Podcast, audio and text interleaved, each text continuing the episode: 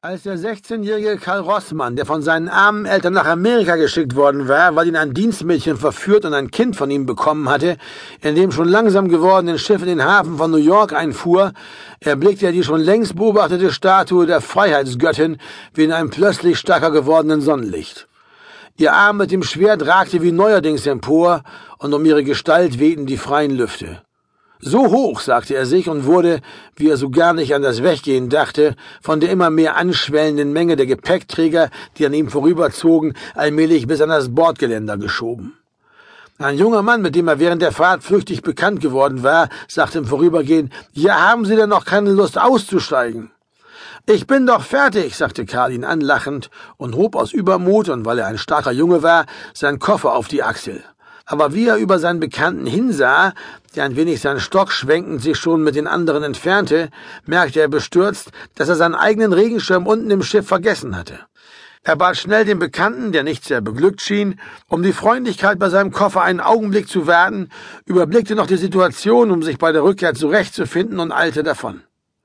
Unten fand er zu seinem Bedauern einen Gang, der seinen Weg sehr verkürzt hätte, zum ersten Mal versperrt, was wahrscheinlich mit der Ausschiffung sämtlicher Passagiere zusammenhing, und musste Treppen, die einander immer wieder folgten, durch fortwährend abbiegende Korridore, durch ein leeres Zimmer mit einem verlassenen Schreibtisch mühselig suchen, bis er sich tatsächlich, da er diesen Weg nur ein oder zweimal und immer in größerer Gesellschaft gegangen war, ganz und gar verirrt hatte.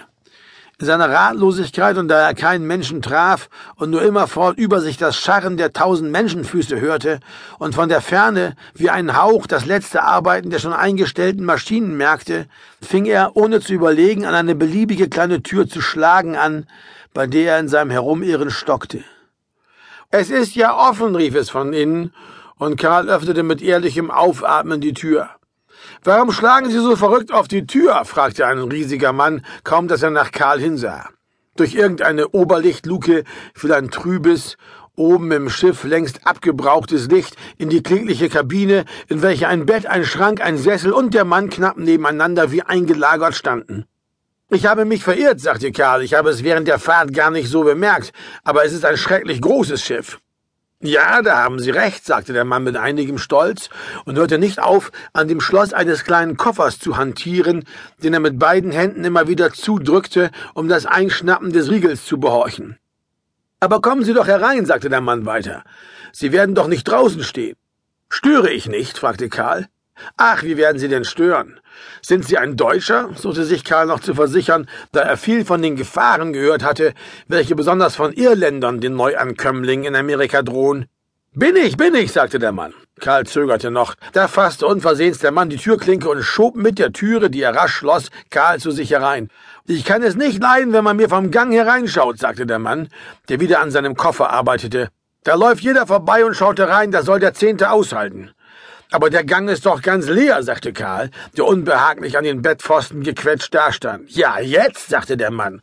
Es handelt sich doch um jetzt, dachte Karl, mit dem Mann ist schwer zu reden. Legen Sie sich doch aufs Bett, da haben Sie mehr Platz, sagte der Mann. Karl kroch, so gut es ging, hinein und lachte dabei laut über den ersten vergeblichen Versuch, sich hinüberzuschwingen. Kaum war er aber im Bett, rief er, Gottes Willen, ich habe ja ganz meinen Koffer vergessen. Wo ist er denn? Oben auf dem Deck, ein Bekannter gibt Acht auf ihn. Wie heißt er nur? Und er zog aus seiner Geheimtasche, die ihm seine Mutter für die Reise im Rockfutter angelegt hatte, eine Visitkarte. Butterbaum, Franz Butterbaum. Haben Sie den Koffer sehr nötig? Natürlich. Ja, warum haben Sie ihn dann einem fremden Menschen gegeben? Ich habe meinen Regenschirm unten vergessen und bin gelaufen, um ihn zu holen, wollte aber den Koffer nicht mitschleppen. Dann habe ich mich auch hier noch verirrt. Sie sind allein, ohne Begleitung? Ja, allein.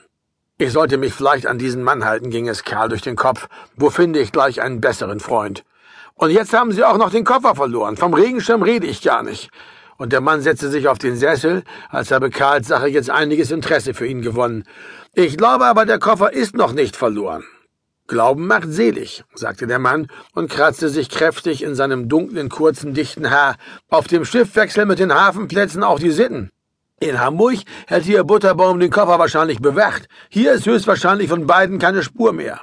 Da muss ich aber doch gleich hinaufschauen, sagte Karl und sah sich um, wie er hinauskommen könnte. Bleiben Sie nur, sagte der Mann und stieß ihm mit einer Hand gegen die Brust geradezu rau ins Bett zurück. Warum denn? fragte Karl ärgerlich. Weil es keinen Sinn hat,